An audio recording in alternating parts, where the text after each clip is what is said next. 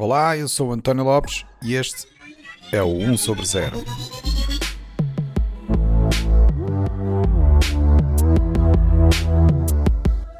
Este é o episódio 57, onde vamos falar sobre bloqueios de sites piratas. Olá, bem-vindos a mais um episódio do 1 sobre 0.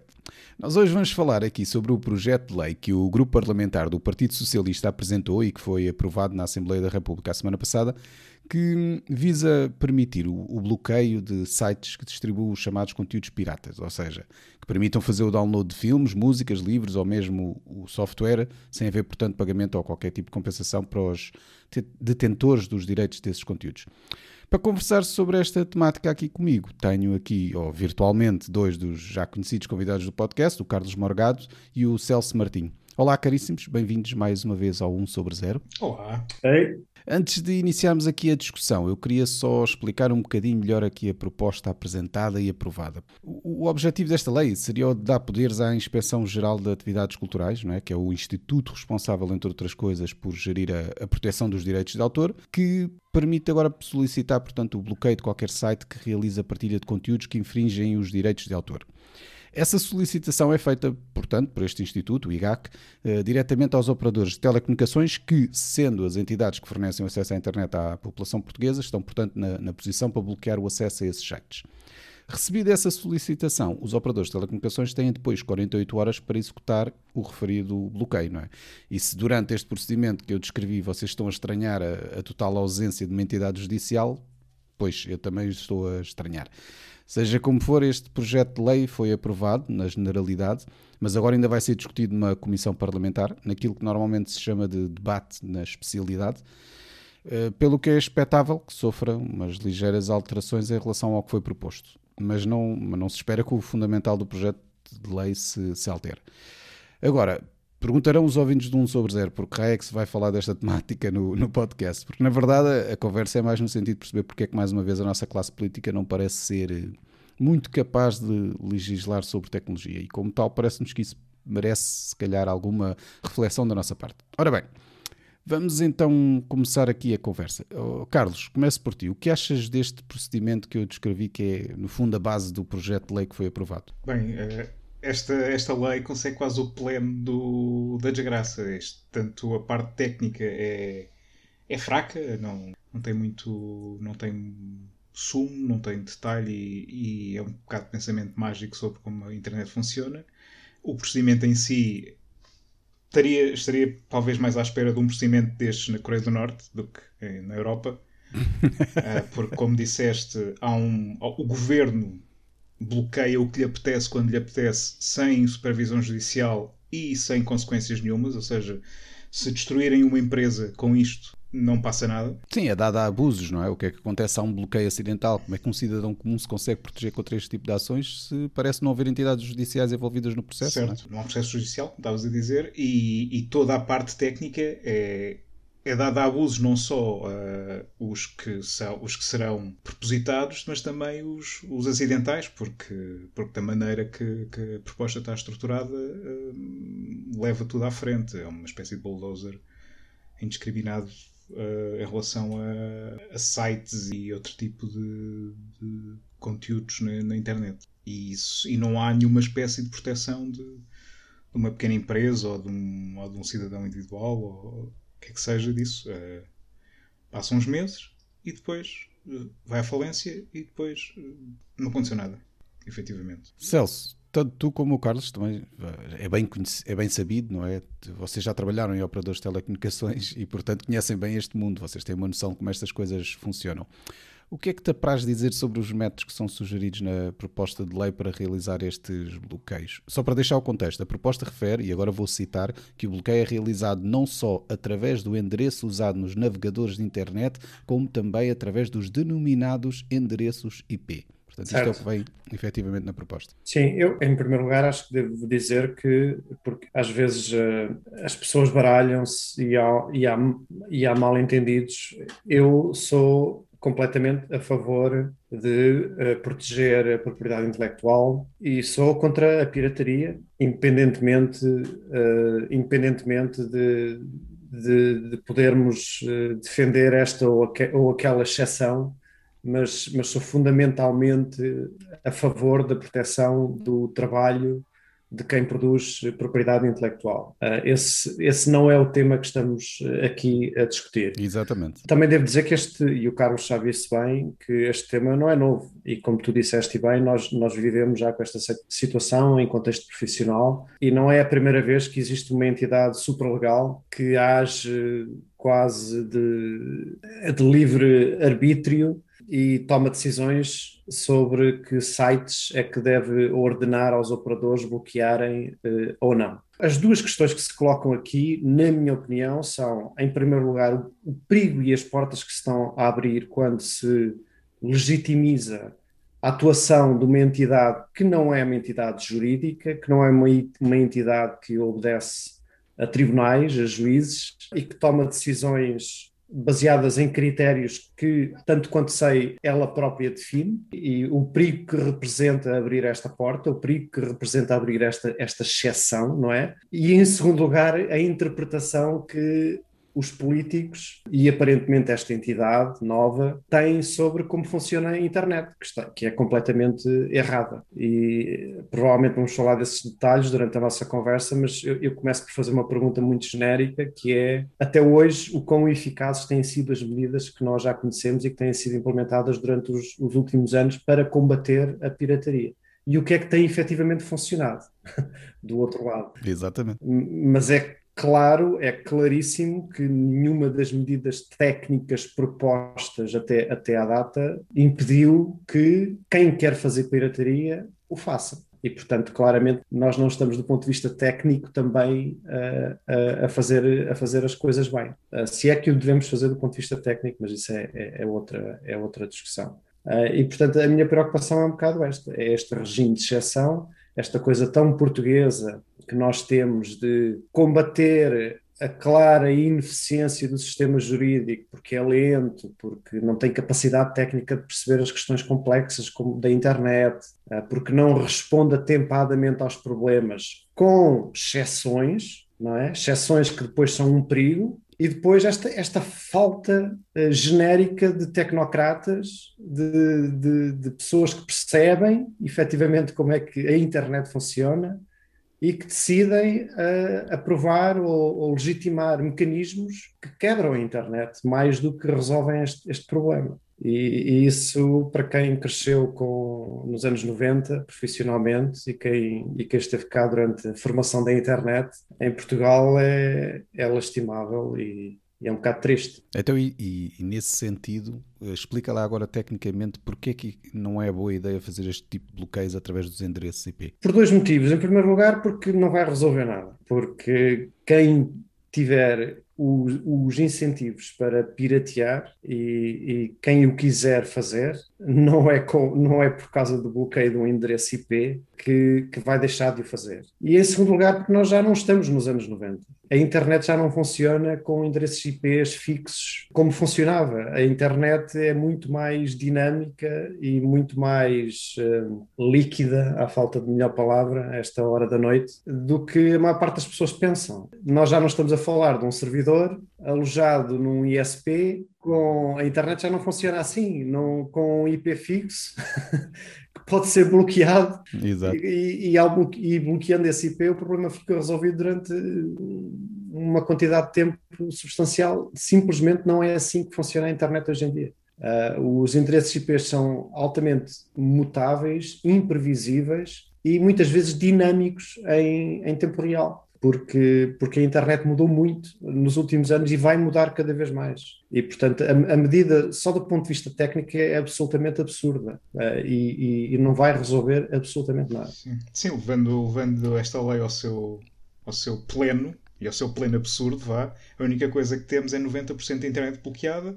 Temos que Portugal não consegue aceder a nenhum serviço online porque toda a Amazon, toda a Microsoft, todo o Google está bloqueado todos os IPs, um a um, yeah. vão sendo bloqueados, até que Portugal está desligado da internet. E é, e é este o, o, a aplicação plena desta lei. É o, é o resultado. Certo. Se é para partir a internet, nós estávamos a falar disto no outro dia, fica já aqui uma sugestão para a nossa classe política. Se é para partir, esqueçam os endereços IPs, proíbam os ISPs de falar uns com os outros. É mais fácil, é mais eficiente.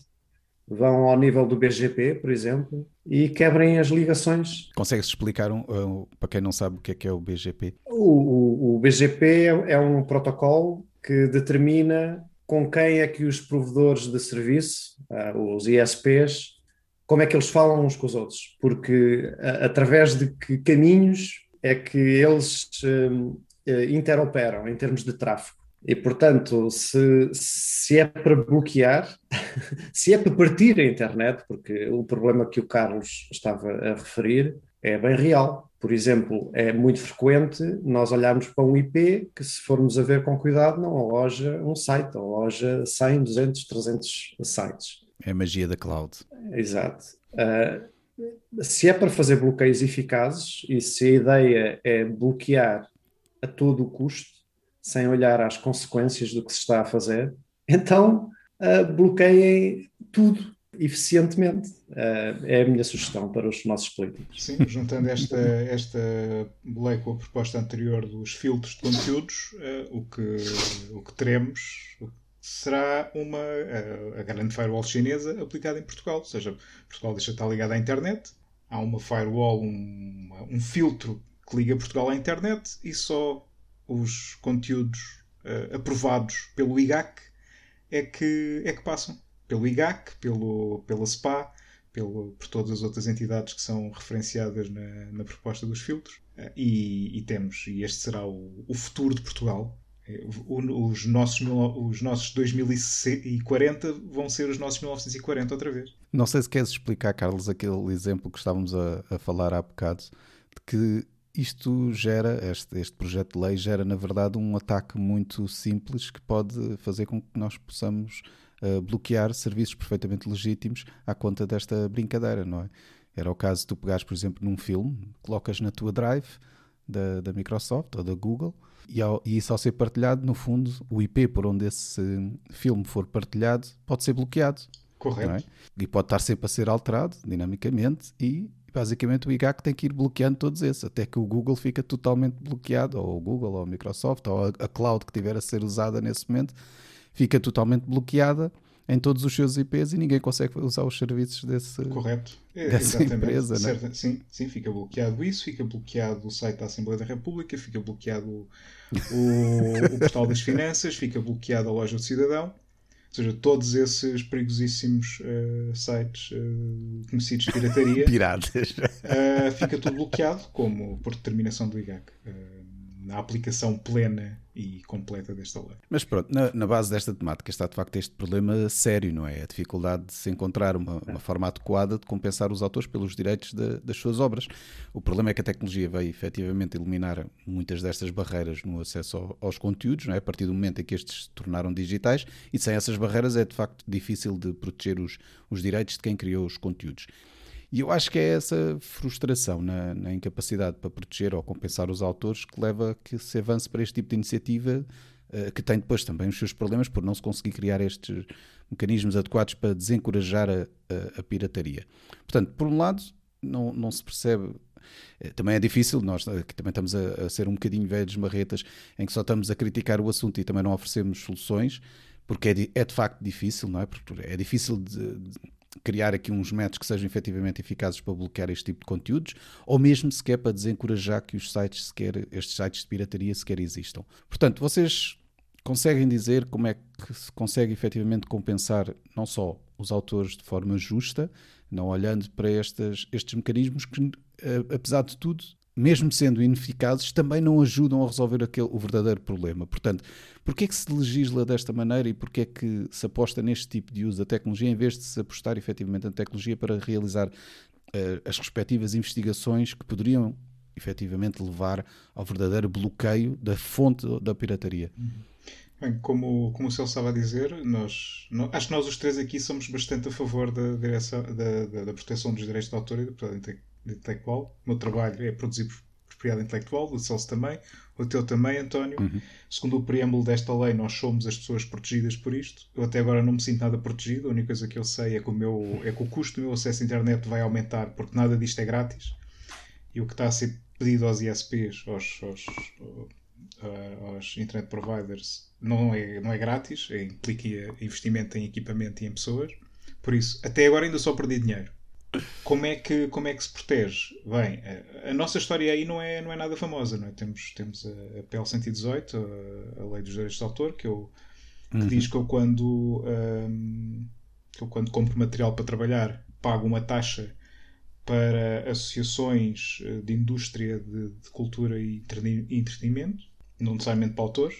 Aqui também não vejo nenhuma espécie de proteção, proteção de autores, vejo proteção dos distribuidores. Desculpa, Carlos, deixa-me só dar também aqui um outro contexto que, está, eh, que vai ao encontro daquilo que estás a dizer, só para relembrar que o PCP também apresentou outra proposta na Assembleia, juntamente com esta proposta do PS, que visava obrigar os operadores de telecomunicações a pagarem uma taxa de compensação para autores. Mas essa foi chumbada e, portanto, esta do PS foi aprovada e essa que era a taxa de compensação para autores foi chumbada. Pronto, mas só para dar o contexto, desculpa ter interrompido. Certo, sim, uh, sim, o que, o que ainda é mais curioso, não é? A minha interpretação disso uh, são duas. Uma é que não há aqui autores a serem protegidos, há uma indústria de distribuição de conteúdos a ser protegida, em que os autores não são, não são individuais, não são músicos, não são conhecidos, não é? E há, uma, e, há, e há nesta lei, como já noutras anteriores que, que o Celso referiu e noutras que estão a aparecer uh, a nível europeu, há uma deriva autoritária em que o maior objetivo da lei é criar poderes novos para institutos governamentais, e não necessariamente para, uh, para ajudar a polícia a encontrar culpados, não necessariamente para evitar que o crime aconteça, uh, mas para dar métodos de, de, de, bloqueio, métodos de censura e chegar a esse, a esse fim uh, através disto. já de novo aí também há uma história bastante, bastante antiga. Na Europa agora é o terrorismo nos últimos anos tem sido o terrorismo. Antes do terrorismo era a proteção de menores, que, que ao menos era uma coisa em que toda a gente consegue concordar, não é? É uma mesa onde toda a gente se pode sentar e concordar num objetivo. Uh, e, e, trabalhar não é que o terrorismo sobre... também seja muito apetecível é? uh, pois, certo, uh, certo mas o mas, mas sim, o, eu percebo o que é que sim, queres dizer o problema é, é, a agenda que está por trás de, do, do, da vigilância correto, sim, ou seja, se estivermos a falar sobre, sobre bloquear pornografia infantil parece-me uma parece-me uma definição super clara e, e, e, que toda a gente consegue apoiar. Estamos a falar sobre, sobre bloquear discurso de ódio Uh, começamos numa, o princípio da conversa é o que é que é discurso de ódio. Uh, estivemos a falar sobre bloquear uh, conteúdos uh, protegidos por direitos de autor. o princípio da conversa é: mas o que é que a sociedade ganha com isso?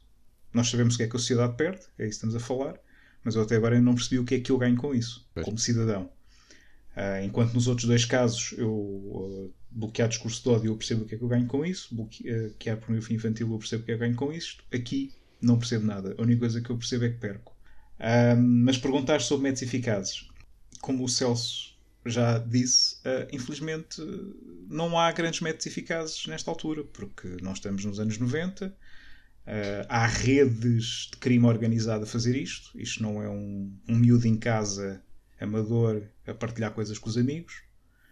Uh, as redes de crime organizado são competentes, sabem o que estão a fazer, têm contramedidas eficazes uh, e, e, os métodos eficazes são ir atrás do, desse crime organizado e policiar. Fazer trabalho de polícia e trabalho judicial. Investigação. Uh, investigação e não tecnicamente tentar andar a bloquear o IPA, o IPB, o C e o D e ter exceções na lei para permitir eh, rapidamente fazer esses bloqueios uh, sem uh, que nunca vai ser mais rápido do que, do que os, os do que as redes de crime os mudam, quer dizer, isto é, é, isto é um jogo de gato e de rato, Palerma, em que andamos há pelo menos há 20 anos, isto não é novo, ou seja, isto é, isto é a cartada final de, de, de quem está neste jogo, que, já, que está farto dele, não é?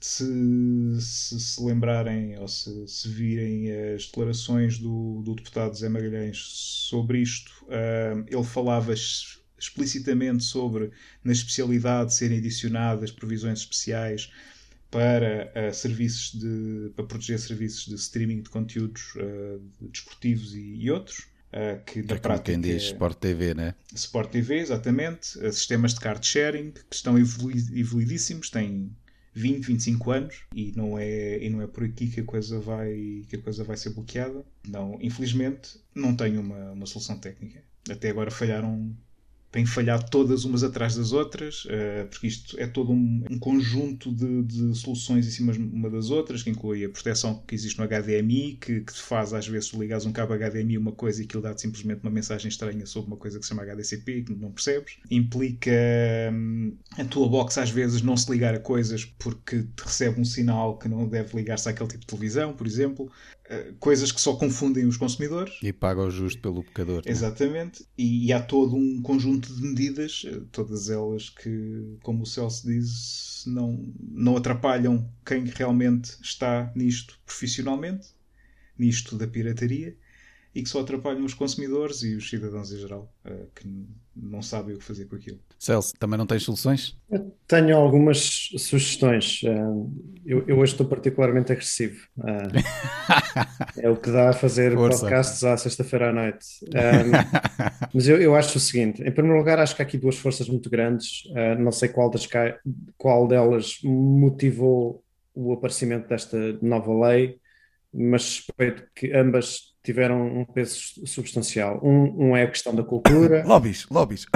um é a questão da cultura em Portugal e, e, a crise gigante que existe de subsistência da, da, mesma. E o outro que o Carlos também tocou e que tem uma força muito grande, até porque está intrinsecamente ligado aos operadores, é o tema do IPTV e das, e, de, e das, e das transmissões de televisão, das subscrições pagas ilegais. E a forma, a forma típica portuguesa de resolver estes temas de subsistência da cultura é as taxas, não é? Portanto, nós temos, a, temos as taxas das PENs USBs, temos a, as taxas da RTP na, na eletricidade, uh, qualquer coisa que nós que na prática a, a, mensagem que estamos a pensar é que os nossos políticos não têm coragem, não têm coragem de explicar à sociedade como é que as coisas funcionam, uh, porque é que a cultura precisa de orçamento, porque é que nós devemos contribuir para a cultura, e então aplica taxas, porque taxas é, é fácil, não é? Não é? É, é? é, sempre aquela mensagem de que nós estamos a contribuir um bocadinho, não custa nada, os artistas merecem, mas para mim representa uma injustiça e, um, e uma e um mecanismo completamente desalinhado com o mérito dos artistas gigante. É, é, é uma coisa que, que, que, me tira do sério, não é? Eu estar, a, eu estar a contribuir para o mérito que eu não reconheço e a pagar por e a pagar taxas em serviços que eu não utilizo é, é absolutamente absurdo. Pronto. E, e, e, o que eu acho é há duas formas há duas formas de resolver isto. Do lado da cultura, eu sou há duas coisas que se podem fazer. Uma é aumentem a porcaria do orçamento uh, da cultura. Aumentem, expliquem à sociedade porque é que o orçamento tem que ser maior e porque é que nós temos que dar dinheiro à cultura. Expliquem, mas sejam transparentes e digam para onde é que o dinheiro vai. Para que artistas, para que áreas da cultura é que vai. Aumentem. Eu tenho zero problemas em pagar impostos. Quanto mais impostos eu pagar, uh, melhor. Significa que, que posso fazê-lo e não tenho problemas nenhums uh, com isso, desde que sejam honestos, corajosos e transparentes na aplicação dos meus impostos. E ninguém tem coragem neste país de, de, de fazer isso. Portanto, recorrem-se sempre às taxas. E depois, obviamente, isto é um bocado, isto é fácil de falar, é difícil de fazer, olhem para as novas oportunidades e expliquem porque é que os projetos globais de conteúdos continuam a crescer e a investir rios de dinheiros nesses formatos. Porque é que a Disney Plus está a crescer, porque é que a Prime está a crescer, o Netflix está a crescer. Isto faz lembrar o aparecimento do Uber em Portugal e os taxistas andarem a ignorar este fenómeno durante anos e depois de repente era tarde demais e criaram eles a, a sua própria plataforma e fizeram, e fizeram tudo o que se conhece sobre os lobbies todos para impedir que o Uber operasse no, em Portugal. Protecionismo do mercado, é, sim. Protecionismo, exatamente. E portanto, eu acho que tem que ser um bocado, um bocado destas duas coisas. Em relação ao, ao, ao IPTV, obviamente, novamente, que ninguém suporta, eu, eu não apoio qualquer tipo de serviço pirata de, de, de, de televisão ilegal. Mas uh, expliquem-me como é que uma Sport TV ou uma Benfica TV quer crescer com subscrições. Eu, eu não sei o preço de, de, destas coisas, honestamente, mas suspeito, suspeito que não é nada competitivo e nada alinhado com o poder de compra e com o mercado uh, deste tipo de subscrições. E a, a, última vez que eu olhei para isto, se eu quisesse subscrever uma Sport TV, uma Benfica TV e o resto do pacote de televisão, eu estaria a gastar 50, 60, 70 euros por mês algo deste género? Uh, mas, é, normalmente a regra é que uma, uma subscrição de, de um canal de desporto, uh, Prime, uh, custa tanto quanto todo o resto do conteúdo. Expliquem-me como é que isto é competitivo. Expliquem-me como é que esperam que as pessoas. Isto, isto é um bocado. É bullying. É bullying de mercado. Que é não, não, há, não temos concorrência, temos contratos exclusivos para determinados tipos de conteúdos desportivos e queremos desmifrar o máximo possível dos nossos uh, dos nossos uh, e depois acham estranho quando recorrem uh, à pirataria para clientes. não se pagar os valores avultados e depois digam-me como é que isto não é um incentivo gigante ao aparecimento de serviços de pirataria Sim, justamente nesta altura de, de pandemia em que as pessoas que iam ao futebol as pessoas que efetivamente gostam de ir ao futebol e que vão ao futebol não podem ir ao futebol e o que têm uh, como opções é uh, o que o Celso estava a dizer, que é pagar uh, o que é que seja que seja uma subscrição de Sport TV nesta altura, em cima do que já pagam, ou um serviço pirata. Quando estão também em dificuldades por causa da pandemia, porque os seus negócios estão a falhar, porque não têm emprego, é quase criminoso em si tirar, tirar este tipo de proveito desta situação. Quando a gente analisa o impacto que a pirataria tem tido e a forma como se tem conseguido combater, é curioso que tenha sido o capitalismo do streaming que ajudou um pouco nessa parte, não é? Porque com a, a tal massificação dos serviços de streaming a preços razoáveis, que era aquilo que no fundo a Sport TV não tem, faz com que a pirataria a certo nível deixe de ser uh, uh, apetecível. Pronto, que foi o, foi o caso da introdução da Netflix e, e agora... Alguém discute pirataria de música Exatamente, o Spotify é esse nível. Pronto, então, era esses Alguém dois exemplos exatos que eu ia isto, dizer. Isto era o é? ponto de discussão principal há 5 ou há 10 anos atrás. Hoje já ninguém fala disso. Okay. E a mesma coisa vai acontecer com, com muito, muitos outros formatos, obviamente. Sim, porque a pirataria é uma chatice, não é? Ser cliente de pirataria é uma chatice. A qualidade é falha péssima. e depois é preciso não sei o quê, depois a pessoa não. Depois não, não há. O serviço ao cliente, ao cliente não existe. senhor pirata, isto é assim não dá. É estou aqui a pagar, vamos a pagar ser, isto, pá, esta porcaria. Isto. Exatamente, estou aqui a pagar, exatamente. Aquilo é, é, é, tudo mau. Sempre que há pirataria há uma falha de mercado, porque uh, tirando a franja das pessoas. há uma franja de pessoas que pagam tudo, há uma franja de pessoas que não pagam por nada e há a grande massa no meio que, sempre que o mercado funciona, paga. E paga de bom grado porque não quer cessar a chatear com, com piratarias. Sempre que há esta. Sempre que se vê uma indústria monopolista preocupada com pirataria, quer dizer que há uma falha de mercado e que essa indústria não está a ser bem regulada. É isso que quer dizer. Como, como o Sol estava, estava a dizer. E é isso que estamos a ver neste momento. Que é neste momento de pandemia, em que há um aperto da economia, eh, em que há receitas a falhar em todo lado, há uma indústria que não se reajustou ao valor real do, do bem neste, nestes tempos. E, não, e, e, enquanto os nossos políticos não tiverem coragem, eles não se vão ajustar, porque sabem que é muito mais fácil investir a sua energia e a sua rede de conhecimentos a criar este tipo de leis e a, e a convencer os políticos a fazê-lo, do que estarem a perder valor, porque não, vamos ser honestos, mudar um modelo de negócio é, custa dinheiro. Uma Sport TV não muda um modelo de negócio, uma Benfica TV de um dia para o outro sem arriscar e sem perder dinheiro no curto prazo. E também é verdade que Portugal não é um país grande. Nós não temos a escala que nos permita olhar para um modelo de negócio como um negócio. Não, é nós não temos volume, não é? Mas estamos, estamos a tapar, estamos a tentar eh, evitar um tsunami com as mãos. Isto não, não, não este não é o caminho, certamente. Confere. Mas lá está, eu acho que no meio disto tudo é, é, e acho que vocês já bateram nestes pontos, quando, quando olhamos para iniciativas como esta, que mostra o facto da nossa classe política não, não ser capaz de legislar sobre estes aspectos de tecnologia, talvez por aquilo que também já disseste, Celso, que não há as pessoas com os conhecimentos necessários para, para dar a entender como é que as coisas funcionam, para ajudar a procurar outro tipo de, de soluções.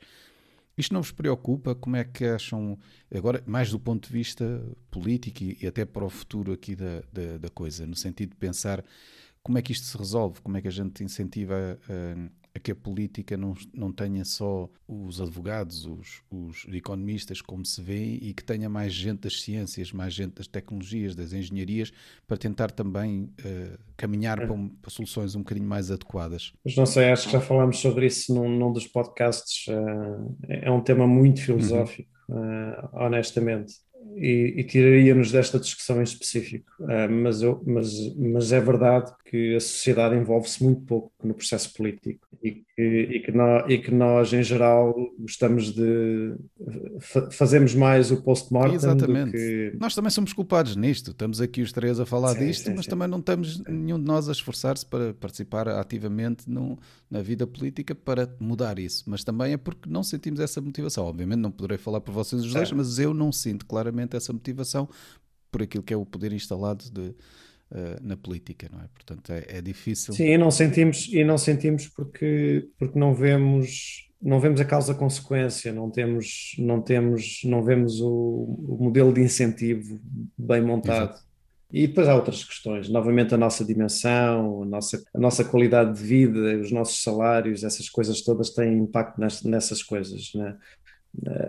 É bonito ver um ex-funcionário do Google a tirar um ano de sabática para trabalhar eh, para o Obama. Mas é, é, pode, é muito é? bonito, é muito bonito, mas estamos a ignorar a realidade toda dessa pessoa e desse país. Eh, e é muito difícil transpor isso para Portugal. E já, e já agora eu acho que isso nem é um tema de Portugal. Na, na Europa, em geral, é, é, a mesma coisa. Há uma coisa que eu tenho no currículo da qual não me orgulho absolutamente nada, até tenho vergonha, que, que eu fiz parte do grupo de discussão na União Europeia que acabou por implementar a porcaria do, da, da lei dos cookies que, que acabou por poluir a internet de Então foste tu culpado.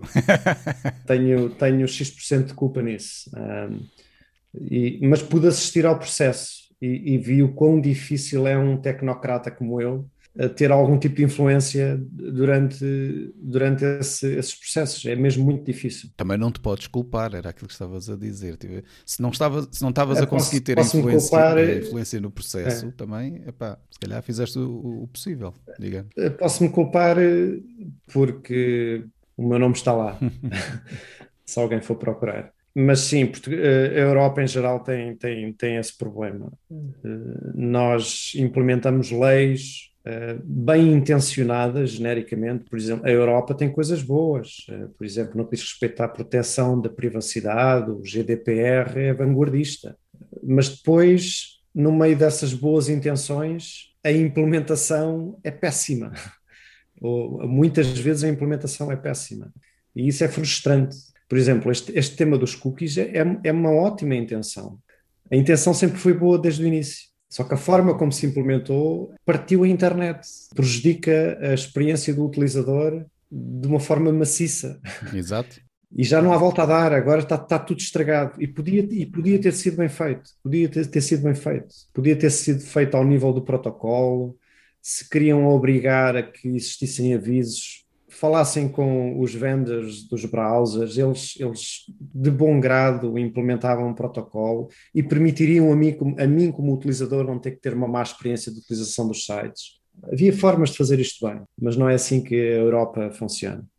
E Portugal é muito pior, porque pronto, somos mais pequenos, a classe política não tem qualquer envolvimento da sociedade civil, não há motivação nenhuma para isso e, portanto, resta-nos reclamar depois das coisas estarem a funcionar e serem aprovadas.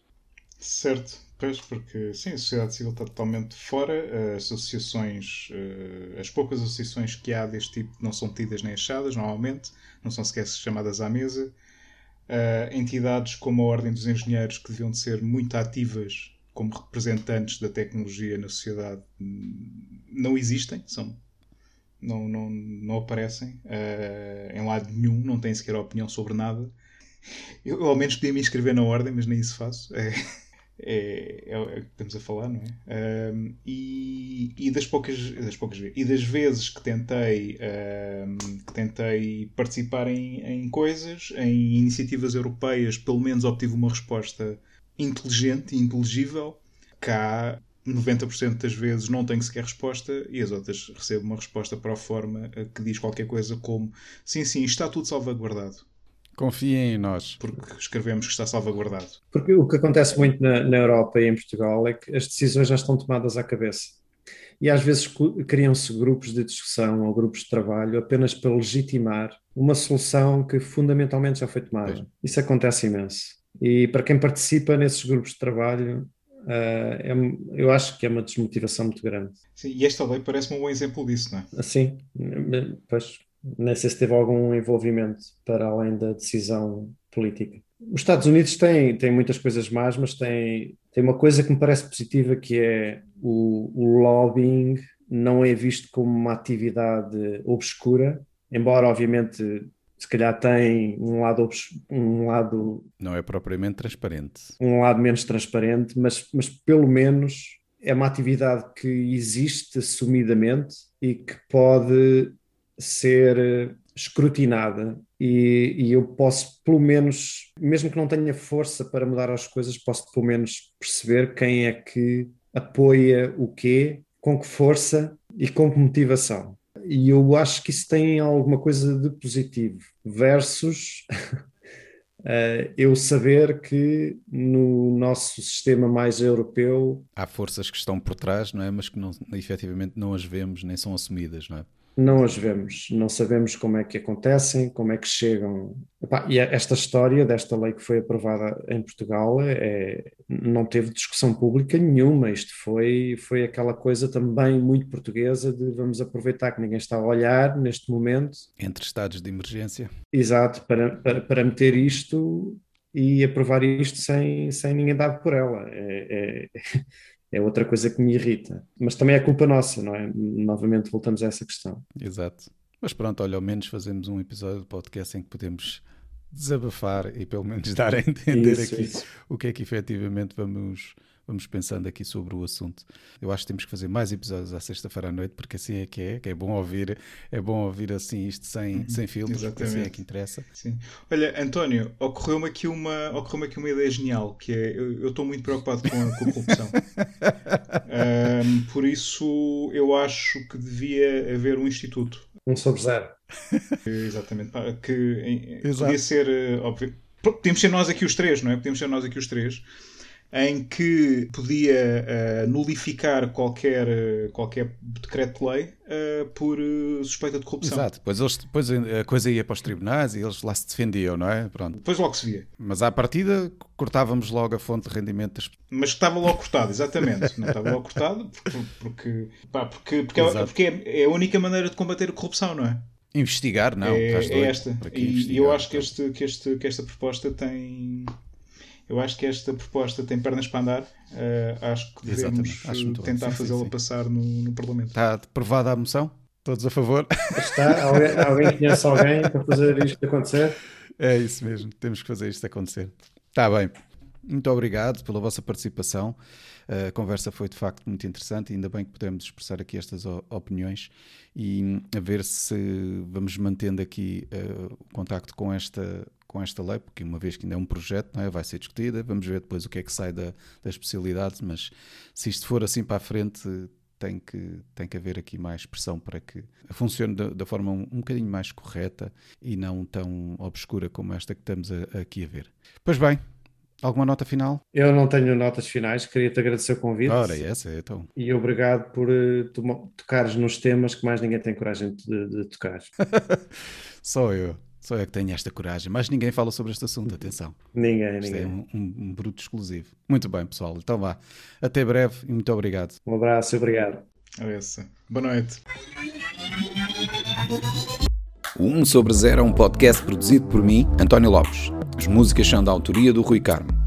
Se quiserem saber mais sobre o podcast, aconselho-vos a visitar o site 1sobre0.com, onde poderão encontrar mais informação sobre os diversos convidados e sobre cada episódio, incluindo as várias notas e referências que fazemos durante as conversas. O podcast só é possível porque tenho um grupo de amigos fabuloso que me ajuda, desafia e contribui grandemente para o meu bem-estar emocional. Se quiserem entrar no nosso mundo louco de conversas sobre o futuro, podem começar por visitar o site oneoverzero.org. E lembrem-se, se gostarem do podcast, partilhem com os vossos amigos. Se não gostarem, partilhem com os vossos inimigos. Até à próxima.